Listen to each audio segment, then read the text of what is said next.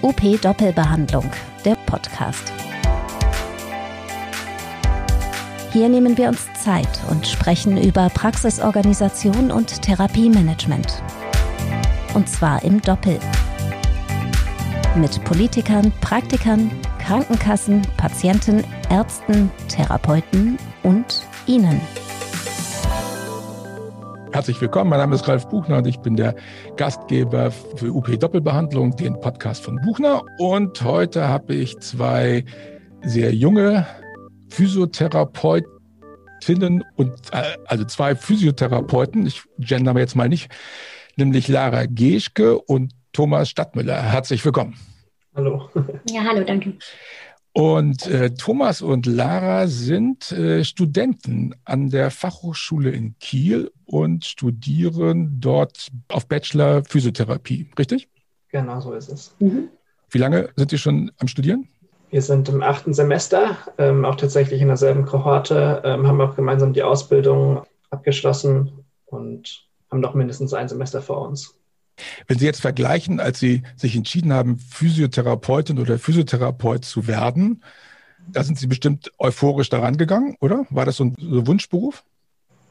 Ganz unterschiedlich, glaube ich. Eine spontane Idee, aber ähm, hatte immer so die Richtung, die interessiert halt, glaube ich, so ein bisschen mit ähm, drin. Also bei mir war es persönlich einfach das Thema Gesundheit. Aber wie kann ich selber auch dafür sorgen, dass ich gesund bleibe und dass ich äh, anderen Menschen auch äh, da Tipps geben kann?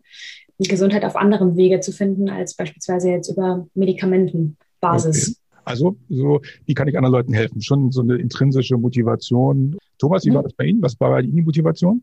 Ähm, bei mir war die Entscheidung damals zwischen Lehrer, Trainer oder eben irgendwann dann Physiotherapeut, als ich gesehen habe, das ist so das, wo sich eigentlich alles, was sich irgendwie innerhalb der Oberstufe so mehr interessiert hat, gebündelt hat. Ähm, und dann ist es darüber relativ zügig zur Physiotherapie direkt gekommen und ich war auch sehr euphorisch, als ich angefangen habe.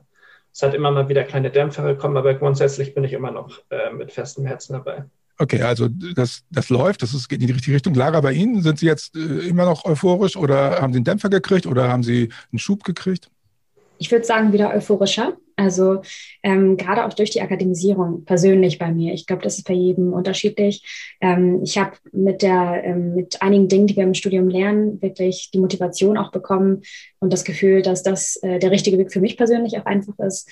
Ich habe mich bei manchen Ausbildungsinhalten einfach persönlich nicht ganz so wiedergefunden.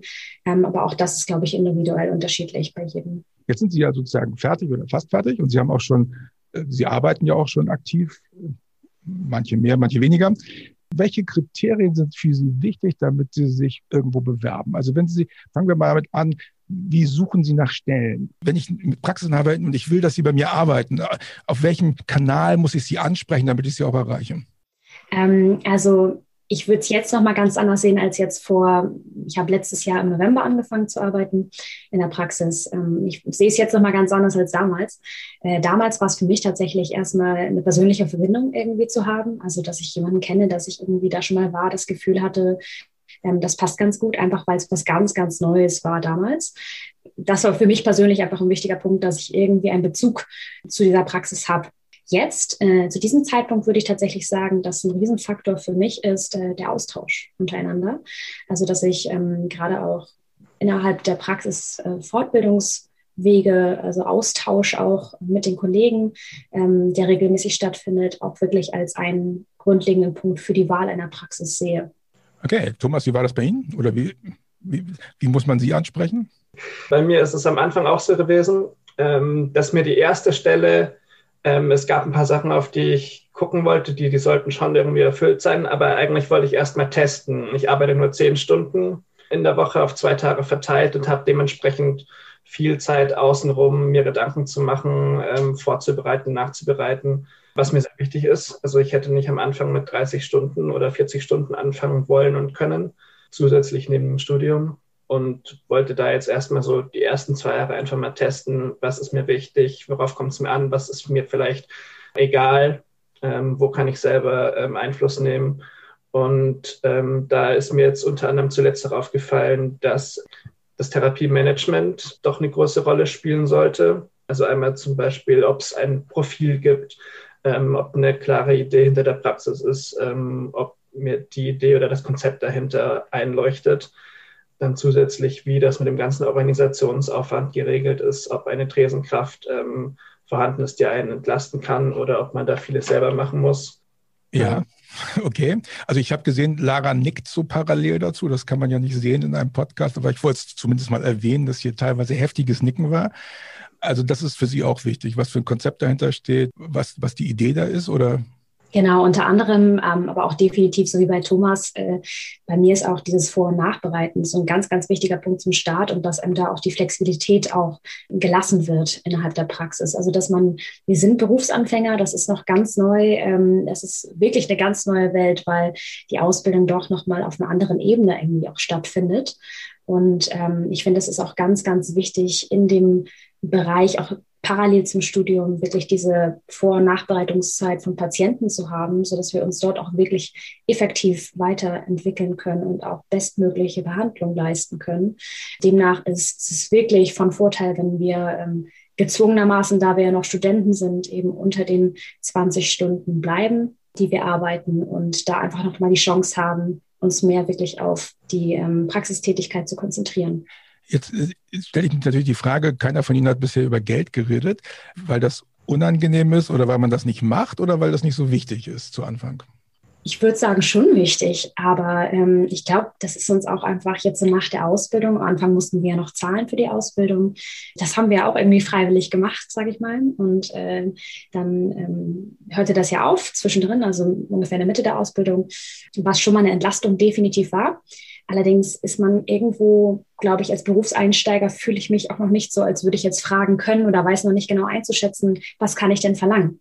Mhm. Also das definitiv. Und ich glaube, das ist so auch ein bisschen wie bei Thomas oder wie Thomas das schon meinte, dass man erstmal schauen möchte, wie fühlt es sich an. Zumindest war für mich das Gefühl von der Praxis zuallererst erstmal das Wichtigste. Und wir haben ja theoretisch auch noch die Chance, wenn wir sagen, dass uns das gehaltstechnisch, dass wir merken, dass es vielleicht zu wenig ist oder, oder da vielleicht noch anderes möglich wäre, dass man dann immer noch sagt, man, man führt nochmal Gespräche diesbezüglich oder man wechselt halt nochmal. Ne? Aber es war nicht der erste Punkt, aber es ist definitiv relevant, weil wir sind Studenten, wir haben natürlich auch ein Leben, wir müssen uns auch versorgen und auch äh, da muss natürlich darauf geachtet werden, dass das Gehalt stimmt. Thomas? Ja, also es ist zumindest bei mir so, dass ich zufrieden bin mit meinem Gehalt. Ich könnte das jetzt noch weiter ausloten, ähm, aber in dem Zusammenhang ist mir einmal aufgefallen, dass es mir wichtig ist, bei einer Praxis, wenn die mir vorschreibt vor meinem ersten Arbeitstag, Sie müssen diese oder jene Fortbildung schon machen, jetzt als Berufsanfänger, bin ich eher erstmal abgeneigt, ähm, sondern ich finde es gut, sich da ein bisschen einzuarbeiten und zu sehen, ist das eine Fortbildung, die ich sage, die möchte ich dann auch arbeiten, weil mit dieser Entscheidung sagt mir dann auch, okay, die nächsten 30 Jahre werde ich diese Behandlungen machen, wenn jemand ein Lymphdrainagerezept bekommt oder ein MT-Rezept oder ein KTG.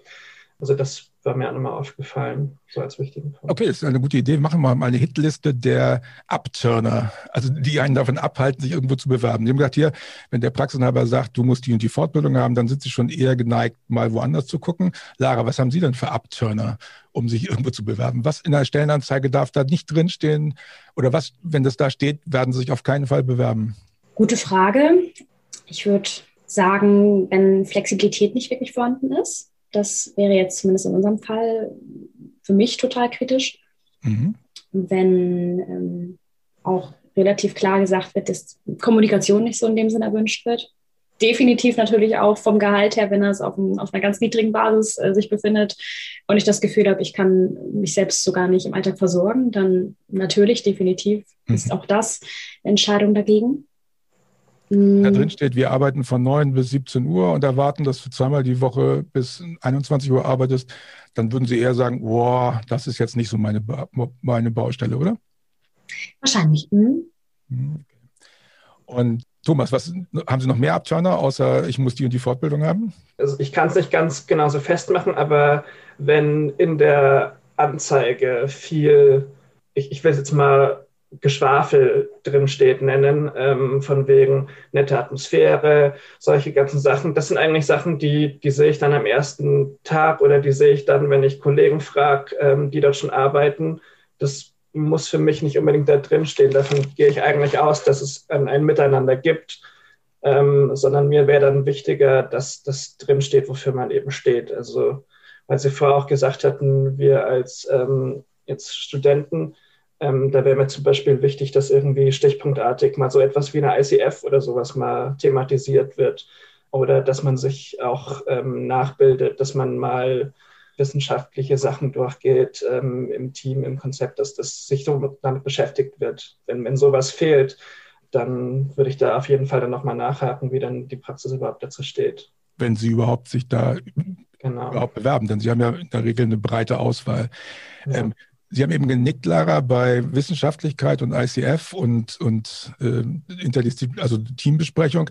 Sowas muss also auch in der Stellenanzeige äh, drinstehen, damit ich sie kriegen kann. Damit ich sie, wenn ich also reinschreibe, hier, wir, wir machen Fallbesprechungen zusammen und gucken, wie es geht und wir sorgen dafür, dass du eingearbeitet wirst und nach wissenschaftlichen Kriterien behandeln kannst, dann wäre das was, was sie tendenziell locken würde? Genau, und vielleicht auch unter anderem ähm, das Gefühl, auch gewollt zu werden. Also dieses nicht nur, dass man eine, Arbeitskraft ist, sondern auch, dass man eben nochmal ganz frisch startet. Also dass wir halt wirklich ganz neu reinkommen, vielleicht eine andere Denke, eine neue Motivation vielleicht noch mit reinbringen, dass man da auch seinen Anteil mit leisten kann. Ich glaube, das ist auch eine Motivation, die man als äh, Student oder die ich zumindest auch empfinde und wo ich mich dann auch freue, wenn ich da unterstützend mitmischen kann und auch mich mit austauschen kann. Also das wäre eine, eine wichtige Grundlage auf alle Fälle, die mich ansprechen würde. Mhm. Jetzt könnte man natürlich sagen, okay, ähm, also egal wie toll ich die Stellenanzeige schreibe, wenn Sie um die Ecke bei sich einen freien Arbeitsplatz machen, müssen Sie so weit fahren. Und wenn die einigermaßen gut zahlen, dann sagen Sie, oh, komm, der ganz andere Kram interessiert mich nicht. Oder sagen Sie, nee, ich bin schon bereit, mich irgendwo hinzubewegen, weil da das therapeutisch passiert, was ich mir eigentlich vorstelle. Wie wichtig ist dieser therapeutische Teil?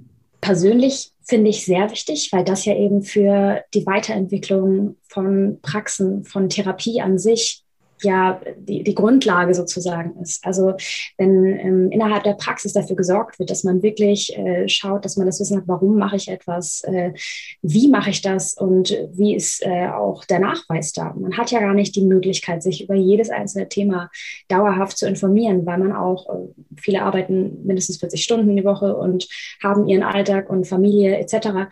Umso besser ist es ja, dass man in der Praxis die Chance hat, sich miteinander auszutauschen und dass einige Menschen Menschen vielleicht über bestimmte Themen äh, wissenschaftlich bereits geforscht haben oder Arbeiten geschrieben haben und dadurch einfach Input geben können. Und das ist ja eigentlich das, die wichtigste Grundlage meiner Meinung nach, um auch gerade im Hinblick auf die Zukunft ähm, Veränderungen zu bewirken.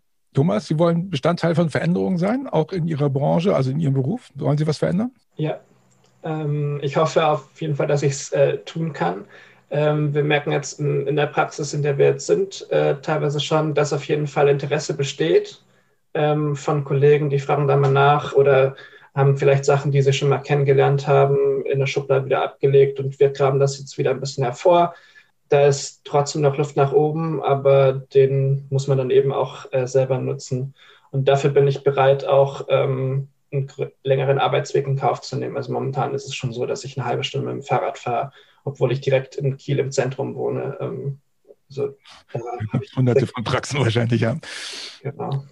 Okay, wenn wir jetzt, ähm, müssen auch irgendwie zu Ende kommen, wenn Sie jetzt sagen, drei Tipps für Praxisen haben, was soll in der Stellenanzeige drinstehen, damit Sie sich darum bewerben? Also könnt ihr einen Augenblick überlegen. Vielleicht machen wir immer abwechselnd. Wer fängt an? Und keine Doppelung. Also Sie müssen sozusagen sechs neue Punkte finden. Ähm, ich würde sonst starten mit ähm, Chancen auf Ideenmitbeteiligung sozusagen. Mhm. Also, dass ähm, nicht nur ein Austausch auf ja, wissenschaftlicher Ebene stattfindet, sondern auch auf Ebene von neuen Ideen bezüglich Praxis, Praxisideen. Also wie, ähm, was kann man vielleicht innerhalb der Struktur noch ändern? Also, dass man sich auch damit einbringen kann, weil immer, wenn jemand Neues mit reinkommt, spürt der vielleicht auch nochmal ganz anders oder merkt er nochmal ganz anders, was äh, vielleicht auch noch möglich wäre oder hatte neue Ideen. Also, das wäre definitiv also mit, einer der Gestaltungsmöglichkeit. Mhm, mhm, okay. Genau. So, Lara hat gesagt, Mitgestaltungsmöglichkeit, Einfluss nehmen auf das, was in der Praxis passiert, wäre ihr erster Punkt. Jetzt kommt ihr erster Punkt. Was muss in der Stellenanzeige stehen, damit Sie sich da bewerben? Ich habe mir gedacht, Ausstattung finde ich wichtig. Ähm, und damit ist nicht gemeint ähm, die klassischen fünf Geräte für die KGG und die Behandlungsbank und vielleicht Petsybälle, sondern was so ein bisschen darüber hinausgeht, ähm, ob man Möglichkeiten hat, ähm, zum Beispiel so speziellere Sachen zu machen für Nackentraining ähm, oder ob man die Möglichkeit hat, ähm, Sachen auf dem Boden aufzukleben ähm, für spezielle Testungen, zum Beispiel Return to, to Sport, solche Geschichten. Mhm. damit ich sehe, da, da ist was, da wird sich mit dem Thema zumindest beschäftigt. Okay, also Sie wollen, Sie soll sozusagen Freiraum für Methodenumsetzung haben.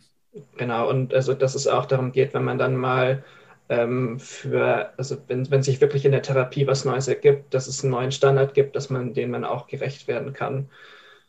Genau. Okay. Möglichst konkret. Was konkret muss er da reinschreiben, damit Lara Geschke sich auf diese Stellenanzeige bewirbt? Ich würde tatsächlich sagen, das Gehalt, relativ klar und gar nicht groß äh, vertuschen oder bei rumreden, weil wir haben eine große Auswahl und ich würde da gerne eine Klarheit haben und nicht erst nachfragen überall und nachhaken müssen. Also, also klar ansagen, was die Gehaltsvorstellung vom Arbeitgeber wäre. Schon in der Stellenanzeige konkrete Zahlen nennen oder, äh, oder sagen, wie soll das aussehen? Was muss ein Praxisinhaber da reinschreiben? Hm, tatsächlich, bei mir persönlich würde eine Zahl das Sinnvollste sein, weil ähm, wir haben so viel Auswahl und da haben wir einfach Klarheit. Also ja. dann steht ja schon was drin. Okay, aber mhm. wenn das da reingeschrieben wird, muss der andere ja nur 10 Cent mehr bieten, dann gehen Sie dahin? Nein, nein. Das ist, wie gesagt, nur einer der Punkte. Okay, gut, ähm, alles klar. Ja, gut, alles klar. Also Klarheit über die, über, über die, zumindest über die Gehaltsstrategie. Werden hier Leute klein gehalten oder haben Sie eine Möglichkeit, die, die Höhe Ihres Gehaltes zu beeinflussen, zum Beispiel? Genau, das unter anderem. Also nicht nur die, die Zahlen, sondern auch die Flexibilität diesbezüglich nochmal ein bisschen. Also Gehalt ist etwas, was sozusagen, wo Leistung und Gegenleistung sozusagen eine Rolle spielen, wo man sieht, Richtig. wenn ich gut arbeite, wenn ich inhaltlich was Gutes mache, dann hat das auch Auswirkungen auf mein Gehalt. Mhm. Okay, gut. Und der dritte Punkt, der für Sie wichtig wäre, jetzt haben wir Mitgestaltungsmöglichkeiten, gucken, wie weit ich Einfluss auf die Höhe meines Gehaltes habe. Und der dritte Punkt? Ich glaube, da muss ich noch mal ganz kurz überlegen. Vielleicht hat Thomas ja schon mal einen neuen Punkt. Wollen Sie einen zweiten Punkt auch noch machen, damit Sie mit Lara gleichziehen? gleichziehen? Ähm, Was muss in der Anzeige konkret drinstehen, damit Sie sagen, oh, da will ich mich bewerben? Team-Meetings. Ähm, und zwar nicht so als zwischendurch, sondern festgesetzt. Ähm, ob es jetzt einmal im Monat, ob es einmal im Vierteljahr ist, aber sowas möchte ich irgendwie, sowas muss, muss eigentlich mit drinstehen. Okay, Team-Meetings, äh, mit welchem Ziel? Ähm, mit dem Ziel, dass man so ein bisschen sich abgleicht vor allem und ähm, dass man eben, nicht, ich würde interne Fortbildungen da nicht mit reinnehmen, aber ähm, dass man über solche Sachen auch mal eben sprechen kann. Also, also fachlicher so, Austausch? Ja, eigentlich schon. Okay, also nicht organisatorischer Austausch, sondern fachlicher Austausch. Genau, fachlicher Austausch. Und den dritten Punkt, jetzt können wir überlegen, wer will den dritten Punkt machen? Bei mir wäre es sonst noch Schwerpunkt von Behandlungstechniken beziehungsweise noch vom, ja, von Patienten oder von ähm, fachspezifischeren Bereich.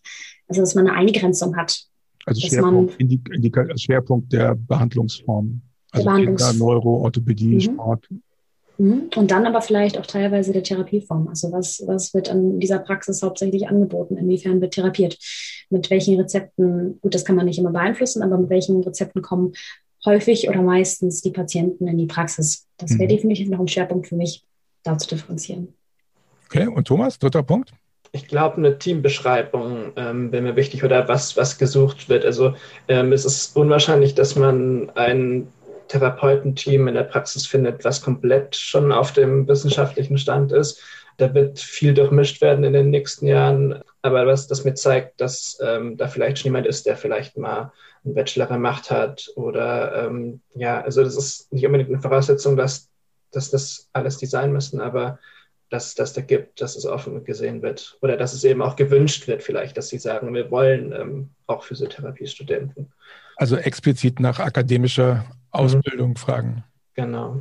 Ganz viele Therapeuten, die keine akademische Ausbildung gemacht haben, haben so ein bisschen Bammel vor den akademischen die gehen immer davon aus, dass akademische Therapeuten unglaublich hohe Anforderungen an sie stellen, alles besser wissen, mehr Geld haben wollen und weniger gut, also weniger diszipliniert abarbeiten bei der Behandlung. Stimmt das oder ist das ein Vorteil? Ich würde sagen, das zeigt sich im Long Run. Ähm, Im Grunde kommt es einfach darauf an, dass die Schulausbildung sehr unterschiedlich ist. Ich habe mit einigen Therapeuten in meinem Alter geredet. Also auch aus Bayern, äh, aus unterschiedlichen Bundesländern ist einfach trotz des Staatsexamens nicht wirklich zu vergleichen. Auch in den Studiengängen wird das so sein. Also da ist auch nicht alles auf demselben Level. Ähm, aber was äh, mich an dem Studium äh, fasziniert, ist, dass man eine neue Denkweise bekommt. Und ähm, die finde ich nicht, dass die einen weniger dazu befähigt, etwas abzuarbeiten, sondern ähm, eher das Ganze effektiver zu gestalten. Und das ist ja eigentlich nur wünschenswert. Und wenn das in der Ausbildung mehr Bestandteil wird, was ich hoffe, wenn dann irgendwann das Ganze auch mal praktisch angegangen wird, dann sehe ich da auch nicht so die große Lücke dazwischen, sondern eher, dass man als Student sich halt dann wirklich dann nochmal intensiv damit beschäftigt, ohne ähm, die ganze Zeit schon arbeiten zu müssen und das nochmal mehr Selbstleistung ist, ja. die man dann obendrauf packt. Lara, wie ist bei Ihnen? Muss ich Angst vor Ihnen haben, dass Sie mir meinen Status als Praxisinhaber streitig machen, wenn Sie als Akademikerin in meine Praxis kommen oder sind Sie eine wertvolle Hilfe für mich? Also ich würde sagen, einer der wichtigsten Punkte, die wir im Studium lernen, ist, dass wir lernen, uns selber in Frage zu stellen, unsere eigenen Gedanken, unsere eigenen Techniken, die wir anwenden. Ähm, und das, wie wir dem Patienten begegnen. Ähm, ich glaube eher, dass das ein hilfreicher Weg ist, insgesamt voranzukommen, indem man sich selber in Frage stellt, lernt man ja auch erst äh, so ein bisschen über den Tellerrand hinaus zu blicken, was ich jetzt nicht als negativ empfinden würde, sondern das macht ja eher noch mehr Motivation, besser zu werden und äh, besser an den Patienten ranzugehen, demnach vielleicht auch fleißiger dazu sein und besser abzuarbeiten in dem Sinne. Mhm. Und äh, streitig machen würde ich gar nicht sagen. Ich glaube, wir sind eher ähm, danach aus, dass wir insgesamt den Beruf vorteilhafter für Therapeuten gesamt machen können und dass wir schauen können, dass wir gleichzeitig auch, was die Therapie angeht, die Standards international auch ja, den, den ungefähr auf gleich kommen können, also wenn wir es international betrachten und dann auch für den Patienten im Endeffekt die beste Therapie im Endeffekt finden. Okay, gut. Habe ich jetzt irgendwas vergessen zu fragen, was wichtig wäre, um Sie zu gewinnen als, äh, als Mitarbeiterin in meiner Praxis? Gibt es noch einen abschließenden Wunsch, den Sie unbedingt in einer Stellenanzeige wiederfinden würden, damit Sie sich bei mir bewerben? Ähm, Vorgespräch haben Sie gemeint, auf welche Art und Weise wir denn Stellensuchen bekommen mhm. oder wie wir das mhm. aufnehmen. Also, äh, ich zum Beispiel habe einen LinkedIn-Account, da kommen regelmäßig, blinkt es auf, ähm, Stellenanzeige äh, jetzt gucke ich da aktuell nicht drauf, habe ich am Anfang gemacht, als ich noch keine große Ahnung hatte. Ähm, ich glaube, die ersten Stellen sind viel so, wo, wo, fühlt man sich wohl, wo hat man vielleicht schon mal was von gehört, ähm, bis man sich dann orientieren kann. Und aber wenn so eben dann gut ausgefüllte Stellenanzeigen, zum Beispiel jetzt bei uns an der Hochschule, ankommen, die werden dann im Verteiler weitergeleitet, dann kann man da nochmal gucken und dann weiß man schon, aha, die haben zumindest auf dem Schirm dass die Hochschule Physiotherapeuten ausbildet. Okay, also Ihr Profil ist bei LinkedIn, richtig? Ja. Okay. Lara, wo sind Sie Social Media mäßig unterwegs? Ähm, tatsächlich Social Media mäßig relativ wenig, aber wir kriegen regelmäßig Stellenanzeigen ähm, über die äh, Hochschul-E-Mail ähm, oder das, über das Hochschul-E-Mail-Verzeichnis zugeschickt, über unseren Fachbereich. Und wenn dort die Praxen sich relativ direkt an die Fachhochschulen oder allgemein an die äh, ja, Studienanbieter wenden, dann ist das eigentlich immer eine sehr gute Chance, um dort auch wirklich an jemanden ranzukommen. Klar, nicht an jeden, aber dort kriegen wir regelmäßig auch die Mails von unserem Fachbereich zugesendet und kommt man direkt auf die Seiten mit drauf. Sehr cool. Wichtiger Hinweis. Vielen Dank. Das wird bestimmt ganz hilfreich werden. Das war UP Doppelbehandlung, der Podcast rund um Therapie und Praxis. Zu hören auf op-aktuell.de sowie überall dort, wo es Podcasts gibt.